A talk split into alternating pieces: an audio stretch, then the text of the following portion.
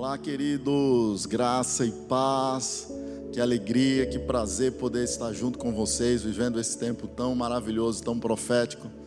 Aniversário de quatro anos dessa igreja poderosa, Casa Maceió, o lugar que Deus está agindo, trabalhando. Sabemos que não é um lugar que Deus habita, mas um lugar que Deus age. Quero mandar um grande abraço para o pastor Saulo, a pastora Adriana Nicásio, para a filhinha Liz, que Deus abençoe você. Vocês, um grande abraço para toda a igreja. O meu nome é pastor Adilon, Adilon Oliveira, sou aqui do Recife, Igreja Moriá, Igreja da Luz, a igreja mais linda do mundo. Brincadeira, eu sei que vocês não concordam plenamente com isso. pastor Nicásio deve estar dizendo assim: eu não posso falar nada, mas para ele, eu creio que a igreja mais linda do mundo é a Casa Maceió. Que Deus abençoe vocês. É um prazer incrível poder compartilhar essa, esse momento, essa festa de quatro anos. Então, creio que muitas vitórias, dificuldades, mas tem, temos muito, vocês têm muito, e nós também, como Igreja de Cristo, a comemorar por tudo aquilo que vocês têm feito aí em Maceió. Eu creio que muito mais coisas vão acontecer para a glória de Deus. Amém? Então, vamos lá. E eu creio que Deus vai ministrar poderosamente, poderosamente ao seu coração. Muita coisa tem mudado nesse tempo, nesse novo normal, mas o tema poderoso, a missão é a mesma. Novo normal, mas a missão ela permanece a mesma. Muita coisa mudou, e a ministração, o tema que eu quero trabalhar com vocês hoje é virar a chave. Muita coisa aconteceu, nos pegou de surpresa, mas nós permanecemos firmes porque nós acreditamos no poder que opera em nós e por isso nós estamos sempre avançando. A igreja sempre avança. Virar a chave é encarar que houve uma transformação, não há como negar, e que é preciso um novo comportamento. É pensar o presente com a mentalidade completamente diferente. A Bíblia vai falar sobre isso, virar a chave. Romanos 12, todos conhecem, Romanos 12, diz assim, a parte, o versículo 2, mais precisamente a parte B, mas vamos lá, todo o versículo. Não se amodem ao padrão desse mundo, mas transformem-se pela renovação da sua mente, para que sejam capazes de experimentar e comprovar a boa, agradável e perfeita vontade de Deus. Quer dizer, o apóstolo Paulo está dizendo: se não houver uma transformação, se não houver uma mudança de pensamento, uma virada de chave, não haverá condição de nós experimentarmos o novo. Não haverá condição da experimentação do novo. É preciso virar a chave. Então, eu creio que alguns aqui acompanharam algumas transformações no mundo. Não sei quantos aí lembram do tempo que a gente escutava som. Eu não peguei muito isso, não. Vou dizer meus pais e os meus avós, no vinil. Alguém chegou a pegar esse tempo? Então, hoje ninguém escuta mais som assim. Então veio CD, MP3. Então é tudo, é tudo mudanças que vão acontecendo. A forma de nós nos comunicarmos telegrama, depois veio o fax, uau, que coisa incrível. Depois do fax, e-mail, uau. E hoje nós temos o WhatsApp, que é uma forma de nos comunicarmos, é, de vídeo, documento, é, áudio, é tudo muito mais rápido. Então estamos diante de transformações profundas. E nós precisamos entender isso. Claro, existem alguns paradoxos que são é, que hoje nos levam a pensar como nós nos mantermos tão digitais sem perder a humanização. Até as grandes empresas já começam a pensar. Houve mudanças como essa que eu citei aqui, vinil, mas o que acontece? Essas mudanças elas seguem um processo de transição. E quando esse processo de transição ele acontece, nós temos tempo de nos adaptar ao processo. Aí a gente vai criando, nós vamos nos adaptando. Né? Paulatinamente da forma que a coisa vai acontecendo, na nossa velocidade, uns mais rápido, outros mais lento, mas aí nós vamos nos adaptando. Não é o que aconteceu agora. Agora foi tudo muito rápido. Não houve um processo de transição, houve uma ruptura. Então muitos travaram, muitos ficaram com medos, catatônicos, aterrorizados, congelaram de medo. Mas entendemos que a partir daí mudanças poderosas acontecem também na igreja de Deus. E eu quero ler um texto com vocês que se encontra lá em João, capítulo 20, verso 19. Vai narrar um acontecimento poderoso. Os discípulos estavam, depois da crucificação de Jesus, depois de tudo aquilo que tinha acontecido, eles estavam numa casa lá com medo. Diz assim: olha, João 20, 19. Ao cair da tarde daquele primeiro dia da semana, estando os discípulos reunidos a portas trancadas por medo dos judeus, então o que é que acontece? Jesus, né, se pôs, entrou, pôs-se no meio deles e disse: Paz seja com vocês. Portas trancadas com medo dos judeus. Quando a gente fala isso, você precisa explicar o, o pano de fundo desse momento. Às vezes a gente não consegue entender. Tinha havido uma execução brutal, algo violento? Uma, uma, uma morte com requintes de crueldade, chocante, um julgamento injusto, corrupto um dos amigos desses homens, os discípulos, esses homens que estavam com medo de portas trancadas ali, um dos amigos dele tinha sido pivô de tudo isso. Imagina, mas se coloca no lugar desses homens. Esse amigo deles não se arrepende, se suicida. Então esses homens estão ali totalmente perdidos. Tudo aquilo que eles acreditavam entra em xeque. Diferente de João Batista, né? João Batista foi preso, tal, ficou na cadeia. Deu tempo os seus discípulos assimilarem o que estava acontecendo até ser sentenciado à morte. Seis dias antes, Jesus ele é ungido em Betânia. Cinco dias antes, entrada triunfal em Jerusalém. Vai acompanhando. A fama de Jesus ela vai percorrer, diz que até os gregos vinham para Jerusalém para conhecer Jesus. Isso está lá em João, no capítulo 12, verso 20 e 21. Eles vão, gregos vão vir, vão falar com um dos discípulos para conhecer, para que um dos seus discípulos apresentassem Jesus. Ou seja, Jesus estava com uma fama lá em cima. Um dia antes, quinta-feira, Jesus vai fazer aquele jantar da Páscoa, momento do lava-pés. Jesus vai, vai fazer daquele momento um momento profético e a coisa começa a ficar difícil, começa a ficar tensa. Quinta-feira à noite ele segue para o Monte das Oliveiras, Getsemane. Madrugada, madrugadinha da sexta-feira, Jesus já é preso.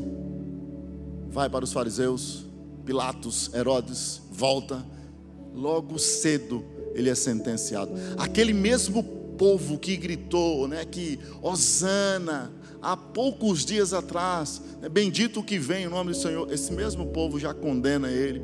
Ele ele é condenado à morte. Sexta-feira de manhã, Jesus vai via cruzes. Meio-dia, Jesus já estava crucificado. Pensa aí comigo. Três da tarde, Jesus já estava morto. 17 horas, já estava sepultado. E aqueles homens agora eles entram em crise, com medo eles se trancam, eles ficam presos ali, aquelas, aqueles quatro, aqueles dias brutais que aconteceram. E esse, Quatro dias, se você for analisar, quatro dias de dor, estresse, dias brutais na vida daqueles homens. Não houve tempo para preparação. Foi um tempo de ruptura, de muita dor. Mas aí, continuando, se você puder acompanhar comigo, João 20. Aí, a partir do verso 20, depois de Jesus se pôr no meio deles, né? Pôs-se no meio deles, e Pai seja com vocês. Aí, seguindo, verso 20. Tendo dito isso, mostrou-lhes as mãos e o lado. Os discípulos alegraram-se quando viram o Senhor. Quando Jesus chega, sempre tem alegria, hein? Novamente, 21, Jesus disse: Pai seja com vocês. Assim como o Pai me enviou, eu os envio. E com isso soprou sobre eles e disse: Recebam o Espírito Santo. 23, se perdoarem os pecados de alguém, estarão perdoados, e se não perdoarem, não estarão perdoados. E aí, eu quero ver com vocês quatro pontos, quatro tópicos para você virar a chave. Primeiro lugar, primeiro lugar, para você virar a chave é indispensável a presença de Jesus. Para você virar a chave, entenda isso. É indispensável a presença de Jesus na tua vida. Aqueles homens estavam ali com medo. Jesus entrou, pôs-se no meio E aí a presença de Jesus já traz alegria. Jesus entrou, pôs isso no meio deles. A presença de Jesus faz toda a diferença na nossa vida. Ele não vai nos abandonar. Entenda isso, igreja. Ele não vai jamais me abandonar, te abandonar. Existe uma promessa. Mateus 28 e 20, ensinando-os a obedecer tudo o que eu ordenei a vocês e eu, ele diz, estarei, eu estarei sempre com vocês até o fim dos tempos. Não vai ser uma pandemia, não vai ser uma crise mundial, não vai ser uma crise financeira, não vai ser uma crise talvez até conjugal que vai afastar a presença de Deus da tua vida, só se você deixar. Mas Ele prometeu: Eu estarei sempre com vocês até o fim dos tempos. A presença de Jesus. Aqueles homens estavam pensando: já foi, acabou, Jesus morreu, não tem mais jeito, já era, já deu, acabou o nosso ministério. Mas aí Jesus ele vem e diz assim: Não, eu prometi a vocês estar com vocês e eu vou permanecer com vocês até o fim dos tempos. A presença dele faz toda a diferença. Amém. Entenda isso, creia isso, receba isso, receba essa palavra profética. Jesus disse: Eu estarei com vocês, Ele está com você, creia nisso, Ele está aí com você, aí em Maceió, aqui no Recife, no Brasil, no mundo, Ele está conosco. Em segundo lugar, para virar a chave, é indispensável a paz de Jesus. A parte D do versículo 19 diz assim: E disse: Paz seja com vocês. 21, parte A.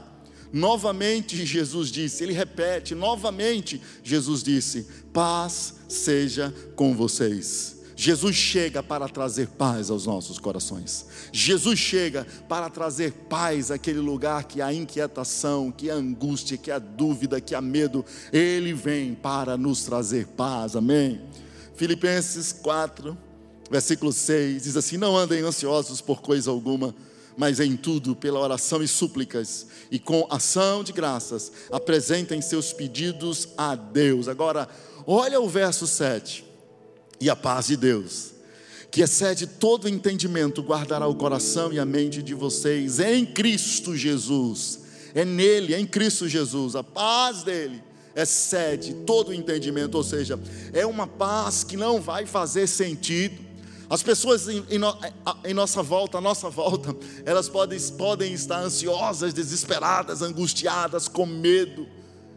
Mas nós que esperamos nele, que recebemos a paz dele, iremos viver nessa paz. A paz, como diz o apóstolo Paulo, a paz que excede todo entendimento. Eu profetizo essa paz de Deus no teu coração. Mesmo que tudo esteja difícil, mesmo que tudo não faça sentido eu ter paz, as pessoas até vão olhar para nós e assim: e você? Você não está entendendo o que está acontecendo? A questão é que essas pessoas não entendem que nós temos a paz de Jesus que excede todo entendimento. Segundo lugar, a paz dele nos nossos corações, para vivermos uma vida que possamos a cada dia viver coisas grandiosas do céu, ter a capacidade de virar a chave em meio a rupturas e dificuldades, é indispensável a paz de Jesus. E em terceiro lugar, para você virar a chave, é indispensável o Espírito de Jesus. O que é aquele 22? E com isso, soprou sobre eles e disse: Recebam o Espírito Santo. Oh, aleluia! Ele liberou o Espírito Santo, aleluia! Jesus liberou o Espírito Santo sobre nós. Você tem o Espírito Santo, você acredita nisso? Entenda isso, o Espírito Santo está em você. Ele soprou depois da presença, depois da paz, ele libera o seu espírito sobre aqueles homens. Você tem, eu tenho, nós temos o Espírito Santo de Deus. Aleluia. Mas eu quero chamar a atenção para algo. Eu li aqui o verso 22. 22, e com isso soprou sobre eles o Espírito Santo e disse: "Recebam recebam, soprou sobre eles e disse: recebam o Espírito Santo. Mas, antes disso, o que Jesus falou? Verso 21, parte B, ele vai dizer assim: assim como o Pai me enviou, eu os envio. Jesus vai liberar o Espírito Santo, vai soprar o Espírito Santo no verso 22, mas no verso 21, na parte B, Jesus diz assim: Assim como o Pai me enviou, eu os envio. Assim como o Pai me enviou, eu estou enviando vocês. O que isso nos ensina?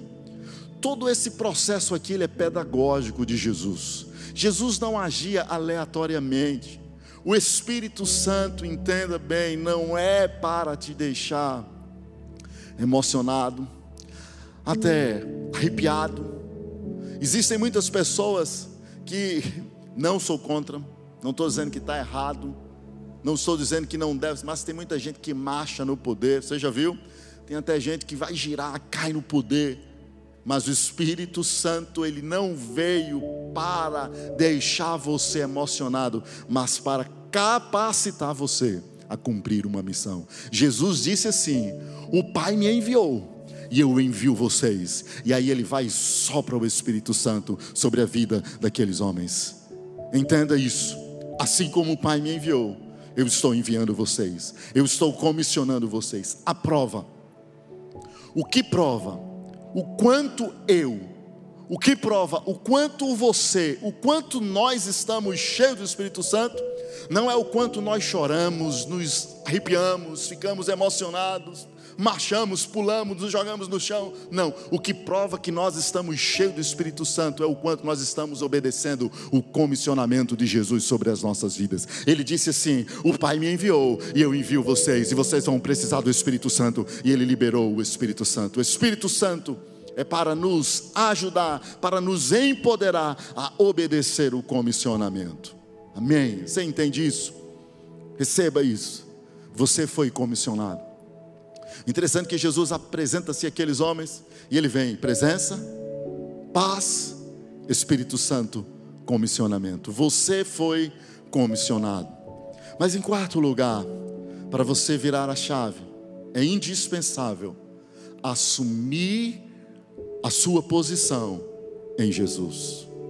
Você precisa entender presença de Jesus, paz de Jesus, o Espírito de Jesus, mas você precisa agora também assumir a sua posição em Jesus. Olha o verso 23. Você precisa acompanhar comigo, não, não perde, ó. acompanha comigo aí. Jesus vem num diálogo, e aí ele entra no 23. Um diálogo não, uma palavras liberadas. Ele vem ali fazendo declarações. 23. Se perdoarem os pecados de alguém, estarão perdoados se não os perdoarem, não estarão perdoados. Esse versículo 23 parece que ele não faz sentido com o restante do texto. Não sei se você. Parece que não tem a ver com o momento. Jesus ele vai, tipo, ele, ele vem em uma fala e ele entra numa outra. Se perdoarem os pecados de alguém, estarão perdoados. Se não perdoarem, não estarão perdoados. Parece que a coisa não está encaixando. Não sei se você. Parece que ficou meio que aleatório. Como assim? O que Jesus está querendo dizer com isso? Jesus está dizendo assim: vocês precisam, vocês precisam da minha presença. Ele entrou e eles se alegraram. Jesus está dizendo: vocês precisam da minha presença para vocês virarem a chave, para vocês vencerem esse luto. Jesus está dizendo: vocês precisam da minha presença. Jesus também está dizendo assim: é indispensável para vocês romperem esse momento de dor. Vocês precisam da minha paz.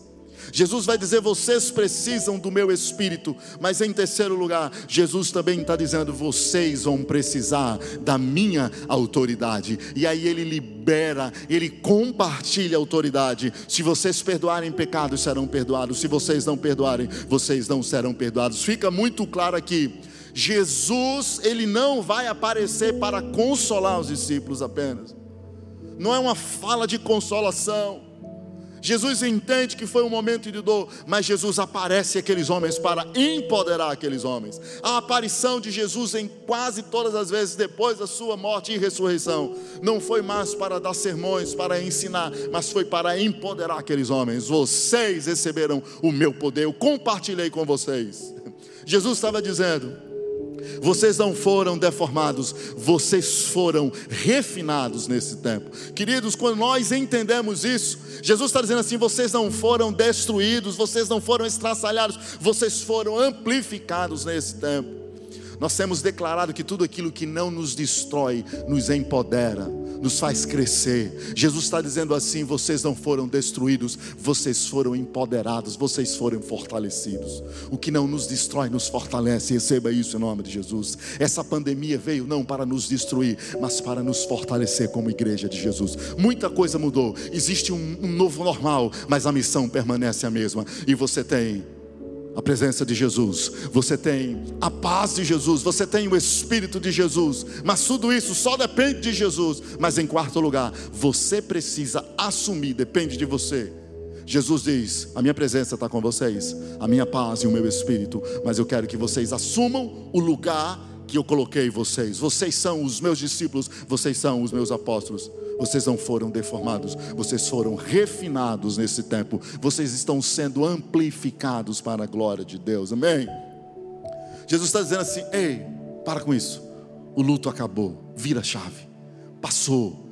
Jesus não está dizendo que não houve violência, crueldade, suicídio, injustiça, corrupção, uma execução brutal. Jesus sabia tudo isso. Jesus não estava negando nada disso. E nós não estamos aqui para negar nada disso. Nós sabemos. Existe uma crise, crise mundial, crise na saúde, crise política no Brasil, crise financeira, interesses, e muitas vezes nós ficamos meio que perdidos. Um diz uma coisa, a OMS contradiz, enfim. Mas Jesus está dizendo assim: tudo está acontecendo, mas vocês não foram destruídos, vocês foram amplificados. Nós fomos amplificados, nós estamos sendo amplificados. Esse é um tempo que a igreja de Deus, mundialmente falando, ela está sendo amplificada para viver a mesma missão, mesmo nesse novo normal. Amém? Vocês foram fortalecidos, vocês estão sendo fortalecidos. Receba isso. Não foram destruídos, fortalecidos. Jesus diz assim: Eu estou liberando, partilhando a minha autoridade com vocês. Olha só, Jesus, com essa fala do verso 23, Ele está dizendo assim: o que define vocês não é o medo que vocês estão sentindo agora. O que define vocês não são essas incertezas que agora tomam conta do coração de vocês. O que define vocês não é a corrupção que aconteceu. O que define vocês não é nada disso. Mas o que, o que define, o que define vocês é o que eu estou declarando sobre a vida de vocês. Eu estou compartilhando a minha autoridade. Queridos, cumpra tudo aquilo que Deus te chamou, te fez, te formou, te moldou para fazer. Você foi chamado para viver o sobrenatural de Deus de forma natural.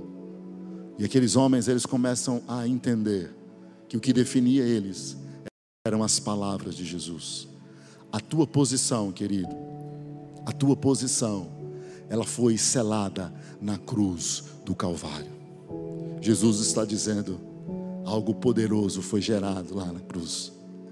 Não foi apenas a morte, mas sim a ressurreição. Eu venci para vocês vencerem. Vire a chave na sua vida. Vire a chave no seu ministério. Vire a chave na sua célula. Vire a chave, porque aquilo que está sobre a sua vida, as promessas de Deus sobre a sua vida permanecem firmes, inabaláveis para a glória de Deus. Aqueles homens estavam ali com medo, com medo dos judeus. Eu acho que eles pensavam: caramba, quem vai ser o próximo? Quem vai ser o próximo a ser morto? Eles estavam ali atemorizados. Mas o interessante é que nessa passagem, deixa eu dizer algo para você. Nessa passagem, Tomé não estava.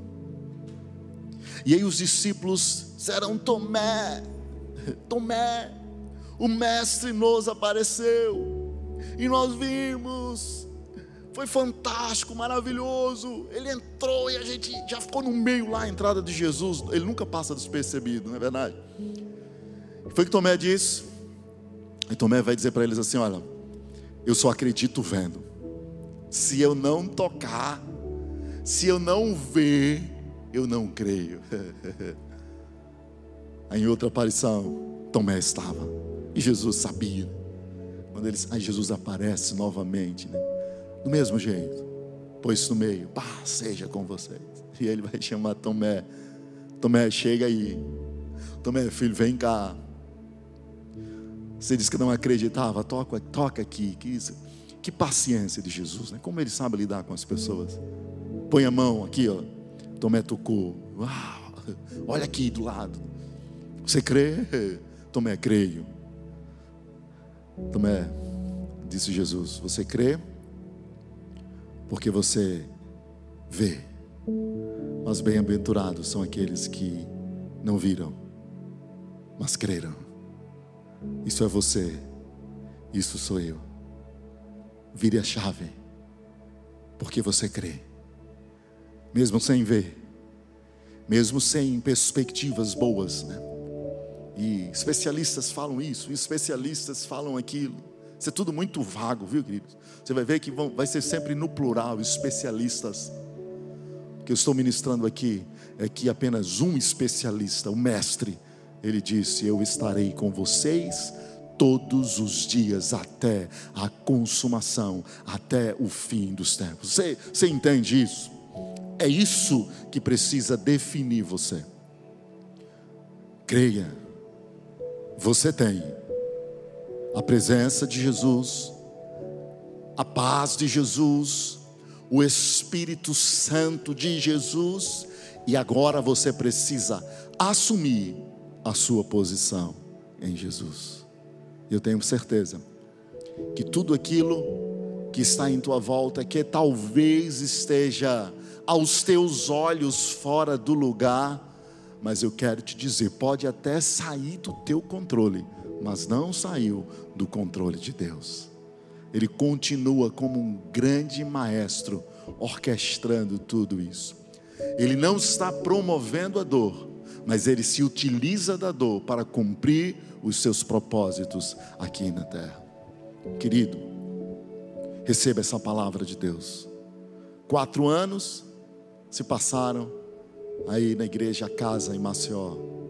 E eu tenho certeza que muitos, muitos más virão. Mas você foi chamado para cumprir um propósito. Existe um porquê vocês estão aí. E vocês serão usados de forma tremenda, poderosa, para a glória de Deus. Não parem. Se tem alguém que está com medo, angustiado, vai lá, libera uma palavra profética. Diga a ele: você tem a presença de Jesus, você tem a paz de Jesus, você tem o Espírito de Jesus. Então vamos lá, filho, vamos lá, filhão. Assuma o seu lugar de filho de Deus, apóstolo de Deus. Apóstolo, não que você precisa ser um Pedro, um João, um Tiago, não você não precisa, Deus não precisa de dois Pedros. De, Deus não precisa de dois João, João, Tiago, não. Ele precisa de você, do teu jeito, da tua forma. E isso vai fazer toda a diferença onde você está. Viva poderosamente para a glória de Deus. Amém. E eu tenho a certeza que esse é um tempo de conserto, esse é um tempo de aliança, esse é um tempo de novidade. De fato, fomos pegos de surpresa. Quando menos esperávamos, tudo mudou à nossa volta. Mas uma coisa não mudou. Ele diz: tudo pode passar, mas as minhas palavras não passarão. Tudo pode passar, mas as minhas palavras jamais passarão. Talvez planos foram interrompidos, aqui também foi na nossa igreja, planos, projetos, mas não foram é, roubado de nós. Os planos pararam de alguma forma, mas eles continuam no coração. E ainda que nós tivéssemos planos humanos, aí ele diz assim: os caminhos de vocês, Isaías 55, os caminhos de vocês podem até parecer bom, mas os meus caminhos são melhores e mais altos do que os de vocês. E os meus planos nem, nem se comparam com os planos de vocês. O plano de Deus continua ativo sobre a minha vida, sobre a tua vida, sobre a igreja Moriá aqui no Recife, sobre a igreja Casa aí em Maceió. E grandes coisas estão sendo geradas nesse tempo, amém? Eu quero orar por você. Se você puder pôr a mão sobre o seu coração, quero abençoar a tua vida e profetizar a paz de Jesus, o Espírito de Jesus.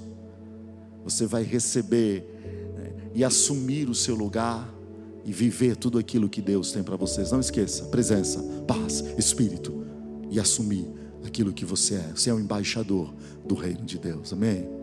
Vamos orar. Pai, quero apresentar a vida de cada um dos teus filhos aí em Maceió. Eu quero profetizar, Pai, que eles estejam plenamente descansando nas tuas promessas. Que eles entendam que nada, nada, absolutamente nada fugiu do teu plano, do teu controle. O Senhor não cria dores, mas o Senhor se apropria dessas dores para cumprir a tua vontade. Entendemos, Senhor, que em meio ao caos existe um ambiente propício para a tua glória se manifestar. E eu quero declarar isso sobre a vida de cada um deles, Pai. Sobre a vida dos pastores, sobre a vida do Nicásio, sobre a vida da Adriana, da Liz, todo o ministério, de todos os líderes, de todos os ministros, de todos os voluntários. Existe um novo normal. Nós viramos a chave. Estamos virando a chave, porque entendemos que a missão ela permanece a mesma. Amém. Que Deus abençoe a tua vida. Um grande beijo no coração. E quando vierem aqui ao Recife, eu tenho a certeza que vocês irão ser muito bem recebidos. E eu espero muito em breve está aí com vocês. Amém? Que a glória de Deus, a graça de Deus resplandeça sobre a minha vida, sobre a sua vida, sobre a, a minha vida, sobre a sua vida, sobre a nossa vida. A nossa igreja manda um grande beijo. E eu tenho a certeza que muito em breve nós iremos nos encontrar. Amém? Deus abençoe.